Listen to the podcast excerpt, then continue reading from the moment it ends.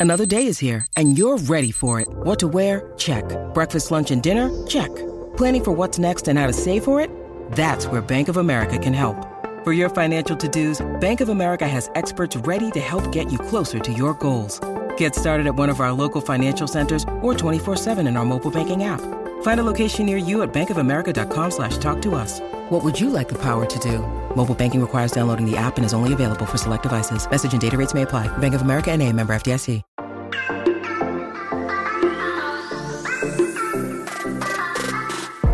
Hola, hola, muy buenas a todos y sean bienvenidos aquí a tu podcast Charlas iOS. Función de reconocimiento de puertas de Apple. ¿Pero qué es esto? Suena rarísimo. Y pues de esto es que vamos a hablar en este episodio, así que prepárate que vamos a comenzar aquí a hablar de lo que nos gusta, de la tecnología y de Apple. Mi nombre es John. ¡Empecemos!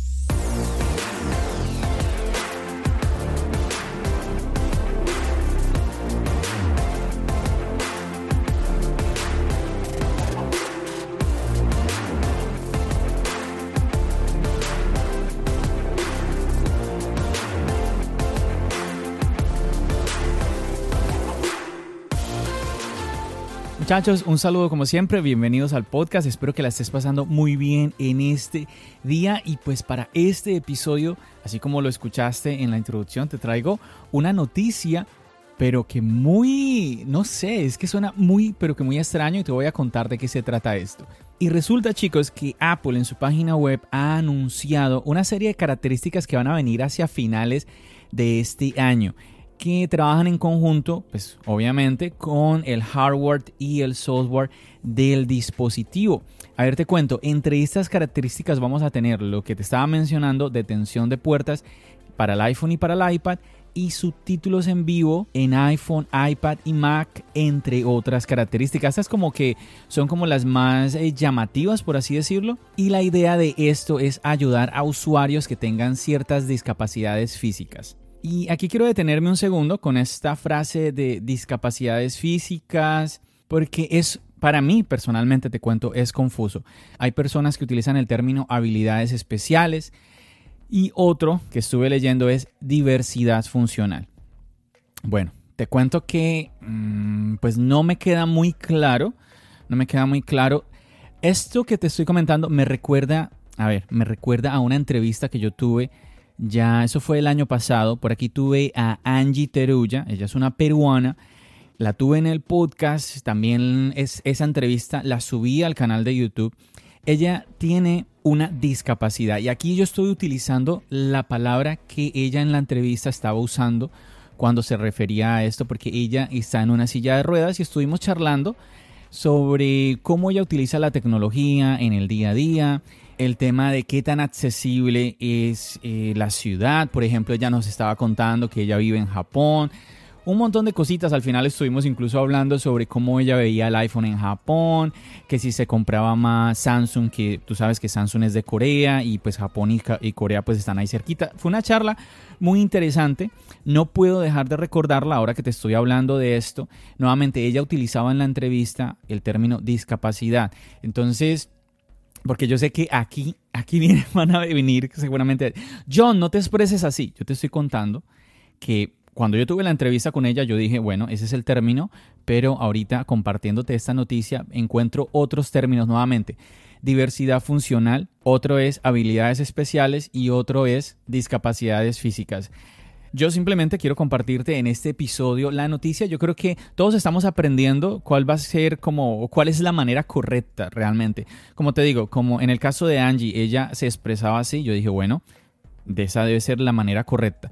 Pero bueno, yo creo que ya que quedó un poquito claro, no, no me vayas a venir a regañar. John, ¿cómo te expresas así? Bueno, ahí yo creo que ya está un poco más clara la situación. Quiero, ah, ¿sabes qué? Te voy a dejar aquí debajito en la descripción del podcast. Sabes que siempre te estoy dejando información de valor y ahí te voy a dejar la entrevista.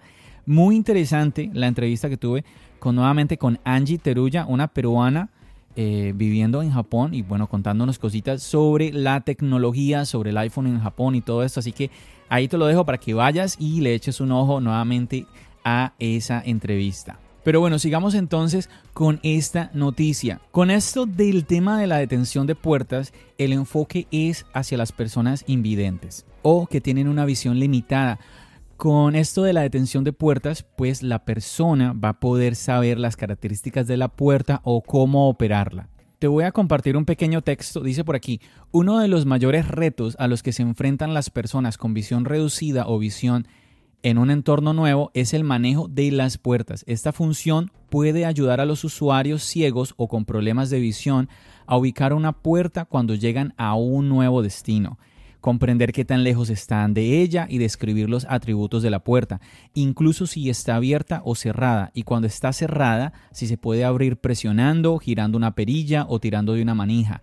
Incluso puede leer señales y símbolos en la puerta.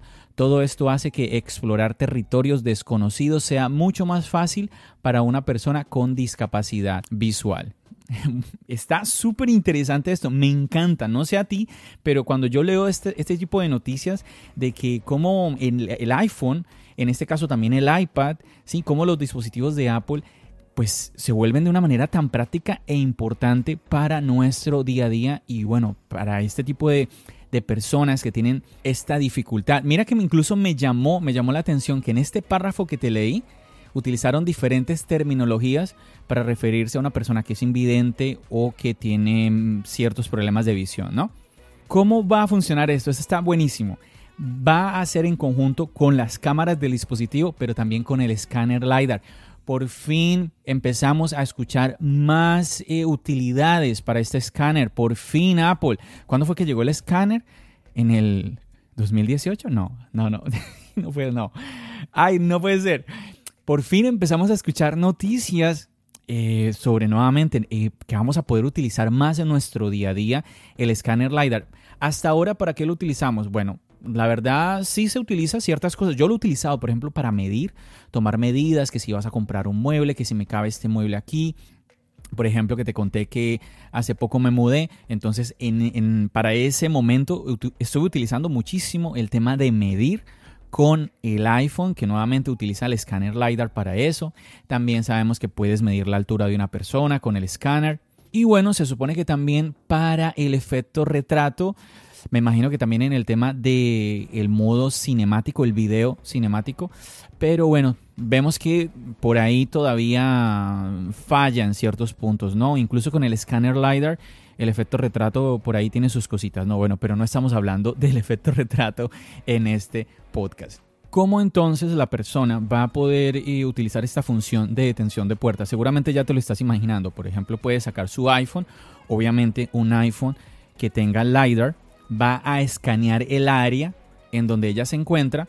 Recordemos que esa es la ventaja del, LiDAR, que dispara puntos de luz que va a indicar a qué distancia están las cosas, los objetos en un lugar determinado. Y pues el iPhone al hacer esto, mediante señales de audio, le va a dar indicaciones al usuario. Los puede guiar hacia la puerta, les puede indicar si es de girar la manija, si es de empujarla, si es de jalarla, si hay que presionar algo. En fin, que está genial como nuevamente aquí el dispositivo busca mejorar la vida, la calidad de vida del usuario. Y a esto, chicos, se va a sumar el tema de subtítulos en tiempo real. Eso está, pero súper interesante. Esto permitiría, obviamente, a cualquier persona que tenga algún tipo de dificultad auditiva seguir el contenido que está basado en audio, pero el tema es que yo sé que tú estás pensando en algún video o en una película, ¿no? Pero el tema es, por ejemplo, en llamadas telefónicas, reuniones por FaceTime, subtítulos en tiempo real.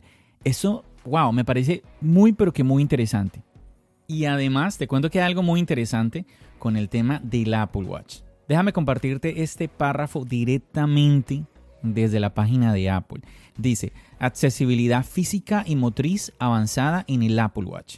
El Apple Watch será más accesible que nunca para las personas con dificultades físicas o motrices gracias a duplicación del Apple Watch, que ayuda a controlar el reloj desde el iPhone que se haya enlazado. Con duplicación del Apple Watch, los usuarios pueden controlar el reloj a través de las prestaciones de asistencia del iPhone, como control por voz y control por botón, y usar métodos de entrada como comandos de voz, acciones de sonido, seguimientos de la cabeza o interruptores, Made for iPhone, como alternativa a tocar la pantalla del Apple Watch. Bueno, yo sé que esto sin verlo, ¿sí? Porque yo tampoco lo he visto, chicos, suena un poco extraño, pero yo rápidamente me imagino es que independientemente de la dificultad física, como dice aquí Apple, la dificultad física que tenga la persona, independientemente de esto, pues hay varias alternativas, varias opciones para que interactúe con el Apple Watch y en este caso ayudándose a través del iPhone. Dice también por aquí, duplicación del Apple Watch se basa en la integración del hardware y el software, incluyendo las tecnologías avanzadas de AirPlay para asegurar que las personas que utilicen estas prestaciones de motricidad puedan beneficiarse de aplicaciones del Apple Watch tan exclusivas como oxígeno en sangre, frecuencia cardíaca, mindfulness y otras. Chicos, como te decía yo desde ya varias veces en este podcast, es que esto está buenísimo, buenísimo chicos, esto es muy significativo. No conozco realmente, no conozco cómo sea este tema en otras marcas. Recuerdo que hace unos días yo te estuve grabando un podcast contándote eh, sobre la presentación de Google, creo que fue hace una semana, que te compartía esto y a mí me llamó muchísimo la atención, seguramente que más de uno de ustedes lo vio, las gafas de, Google que te mostraba subtítulos de una persona que estuviera hablando en otro idioma. Si, me sigues, ¿no? Entonces, tú estás hablando con otra persona en otro idioma y te salía en tiempo real subtítulos. Esto a mí me maravilla porque nuevamente es que romper barreras entre los seres humanos. Y esto que Apple nos está mostrando aquí, nuevamente también ayudar a que nuestro día a día, nuestra calidad de vida para todas las personas, sin importar la dificultad motriz, como decía aquí la misma Apple, pues esto está genial muchachos, de verdad yo creo que esto es de aplaudir que las empresas, aquí como acabo de nombrar a Google, en este caso Apple también, pues que las empresas se animen a avanzar, a dar un paso al frente nuevamente en mejorar la calidad de vida de personas que tienen algún tipo de dificultad.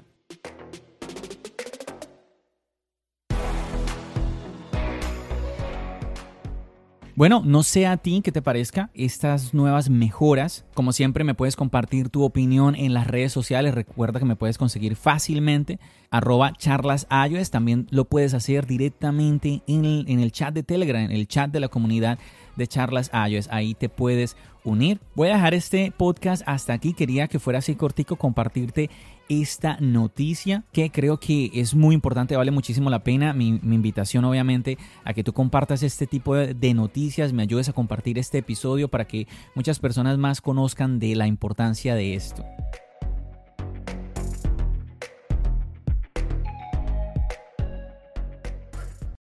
When you need mealtime inspiration, it's worth shopping Kroger, where you'll find over 30,000 mouthwatering choices that excite your inner foodie. And no matter what tasty choice you make, you'll enjoy our everyday low prices, plus extra ways to save, like digital coupons worth over $600 each week. You can also save up to $1 off per gallon at the pump with fuel points. More savings and more inspiring flavors make shopping Kroger worth it every time. Kroger, fresh for everyone. Fuel restrictions apply.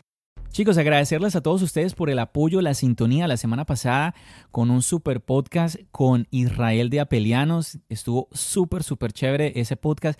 Esta semana, pues con el debate junto a Marciano con un debate muy, muy divertido, la verdad. Y bueno, y te cuento que se viene podcast con la comunidad de charlas iOS. Así es, chicos, recuerda que siempre me gusta tener la oportunidad de grabar podcast con personas, así como tú que me estás escuchando, traerlos aquí al podcast y que tengan la experiencia. Muchos, muchos han tenido su primera vez grabando podcast aquí en tu podcast Charlas Ayes y de verdad que a mí me alegra muchísimo que pues ah, exista este espacio para que todos nosotros que somos seguidores de la tecnología, nos gusta todo este tema de los dispositivos de Apple y bueno, y la tecnología en general, pues tengamos este espacio y podamos tener esta experiencia.